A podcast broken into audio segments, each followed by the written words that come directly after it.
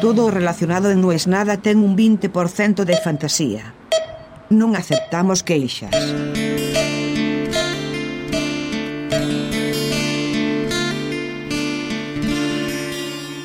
Son las 8 de la noche en una avenida. Es como la frase tuya, me dijo. Yo la uso siempre. ¿Qué frase mía? Dale. No, en serio, no sé de qué me estás hablando. Vos dijiste hace mil años una frase y me dice la frase. Y es cierto que es una frase que aplicaba muy bien a la conversación. Y aplicaba muy bien al momento que yo estaba transitando. Pero no es una frase que yo diría hoy ni loco. Estoy hablando de hace más de 20 años. Alguien recordó una frase dicha al pasar durante más de 20 años. Y me quedé pensando, ¿cuántas veces uno se queda con algo que quien lo dice ni lo registró? También me hizo reflexionar en, en qué lugar estaba yo en esa conversación, en ese entonces, y en qué lugar en esa conversación estoy yo ahora. Es como que di la vuelta al mostrador, pero pasé al lado malo del mostrador. En realidad, creo que nunca estuve del lado bueno, pero en algún momento de mi vida pude haber simulado estarlo. Estarlo debe estar mal conjugado. También me pasó una vez que recibí un correo, rarísimo. Compré mi casa gracias a vos.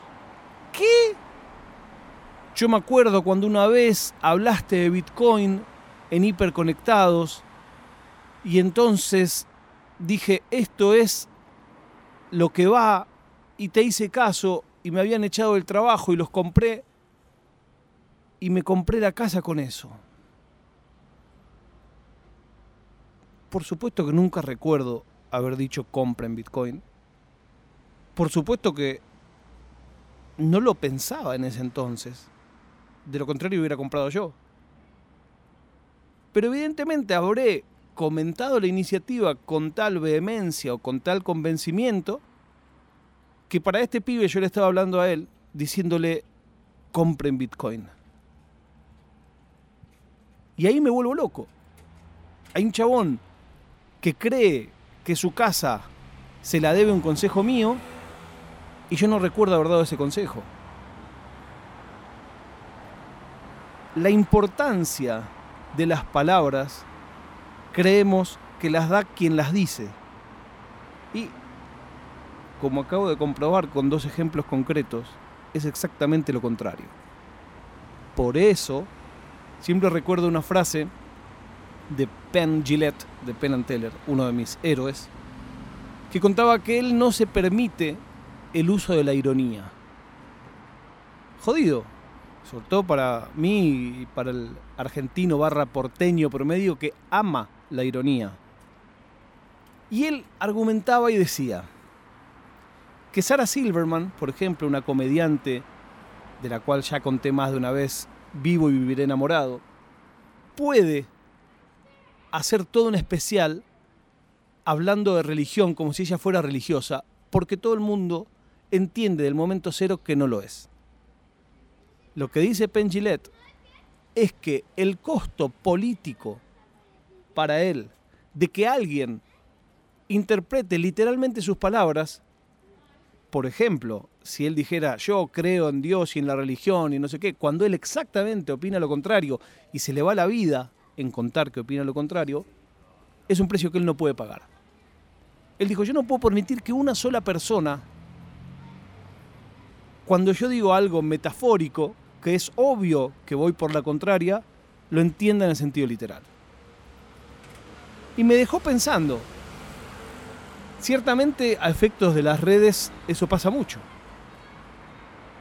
Al principio de Twitter no había que explicar nada todos los que estábamos ahí sabíamos que todo era en joda y que todo tenía cinco lecturas.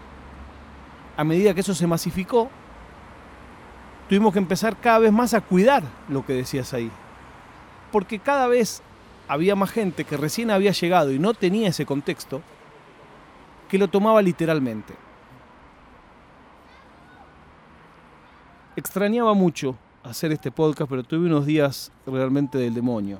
Para bien, pero del demonio al fin. Bueno, decir del demonio cuando estamos rodando un documental religioso que pasó de vamos a hacer unas imágenes a estamos rodando un documental, no sé si es la mejor metáfora. También me pasa eso. Cuando hago el podcast, pienso en quién puede llegar a escucharlo y quién puede llegar a molestarse. El disclaimer de que si me conoces no escuches este podcast, calculo que ya poca gente lo toma con la seriedad que tomó el flaco de los bitcoins mi recomendación. La prueba de vida del día de hoy es que Banfield le ganó al Santos y a Patronato. Toma para vos. Nos encontramos, ojalá que pronto, cuando les diga no es, nada.